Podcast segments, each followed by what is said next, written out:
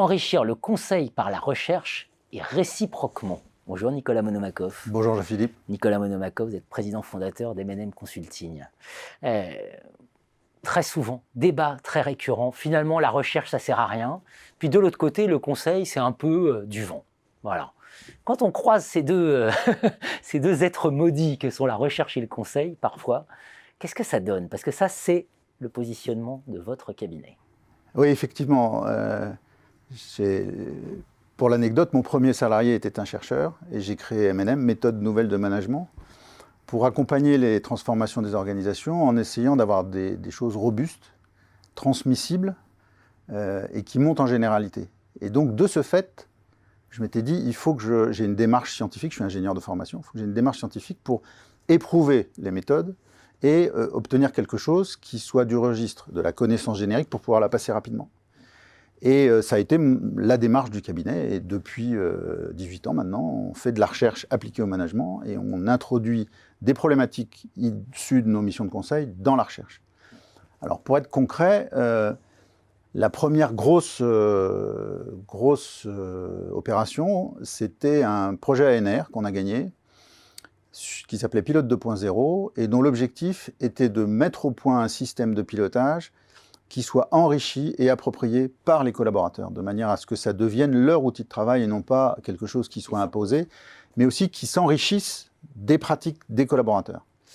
Et donc pour euh, ça, c'était quelque chose qu'on avait déjà éprouvé dans des missions de conseil. On avait bien vu qu'on arrivait à embarquer, mais il, fallait qu'on qu'on aille plus loin. Et donc on a monté un consortium de recherche dans lequel il y avait les mines, il y avait Centrale Nantes sur la modélisation, et puis il y avait Valeo, et puis à l'opposé du spectre, il y avait les centres médico-sociaux du Vaucluse. vous voyez. Et on s'était dit, si on arrive à mettre au point un système qui permettent de piloter la mise en œuvre de la stratégie dans des univers aussi vastes, qu'est-ce que ça va donner? Et en fait, cette euh, ingérence de la recherche dans une problématique de conseil a donné plein de choses. Déjà, il y a eu trois thèses qui ont été faites sur ce, sujet. Ça a donné naissance à une, famille de plateformes de pilotage qui sont toujours en service dans les organisations. Et puis, ça a permis de connecter euh, le pilotage stratégique avec la théorie des capacités organisationnelles, qui était une théorie émergente à l'époque. Donc, vous voyez, on, est allé chercher dans la recherche des poches de connaissances et on les a mises au service de problématiques de conseil. Euh, et ça, c'est quelque chose qu'on fait régulièrement au Cercle de l'innovation à Dauphine. Euh, J'ai oublié de, dire que vous êtes membre du Cercle de l'innovation à Paris-Dauphine. Et donc, où, on se dit, mais comment est-ce qu'on peut innover en management ou manager l'innovation autour de ces problématiques, de cette, de cette ingérence de la recherche dans, le, dans les opérations de conseil? Bien sûr. Et qu'est-ce que vous répondriez finalement à ceux qui disent la recherche, ça sert à rien? Bah, euh, je pense qu'il n'y a pas grand-chose à répondre à une assertion aussi directe. Euh, que la recherche soit difficile à intégrer dans un cycle business, c'est évident. Et que les cycles business soient difficiles à intégrer dans la recherche, c'est également évident. Un de nos gros chantiers, ça a été de réconcilier les, les, temporalités. Voilà, les temporalités. Euh, mais une fois qu'on fait ça, d'abord la, recherche produit, il y, a des il y a des choses qui sont sous réserve que ce soit accessible, ce qui n'est pas toujours le cas, mais on peut s'habituer. On peut aller les chercher et regarder ce que ça donne. Et puis aussi, on, peut apporter à la recherche des problématiques que, par euh, dépendance de sentier, ils n'iraient pas chercher.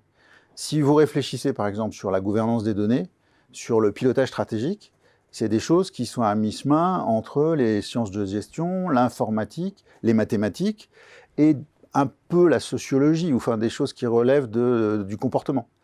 Euh, et si on veut que ça marche, euh, on ne peut pas euh, éliminer ça. Donc on devient un, hub, je ne vais pas dire un cluster en ce moment, mais un hub de recherche où des disciplines différentes. Là, il y avait le CGS des mines avec l'IRSIN de Nantes, qui était une unité de gestion avec une unité de modélisation, qui ont travaillé sur des problématiques de pilotage.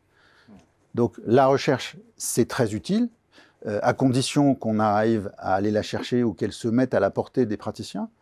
Et puis les praticiens peuvent aussi apporter euh, aux chercheurs des problématiques, à condition qu'ils soient capables de sortir de leur euh, académisme en se disant tiens, ce, biais-là, euh, voilà. Et c'est ce que j'ai trouvé avec mes partenaires de recherche depuis plus de 15 ans. Conseil, recherche, entreprise, Un pari gagnant. société, voilà, c'est une, une alliance en tout cas Tout qu'il à faut fait. porter parce que le moins qu'on puisse dire, c'est que les problématiques actuelles sont lourdes. Merci Nicolas Monoakov. Je vous en prie.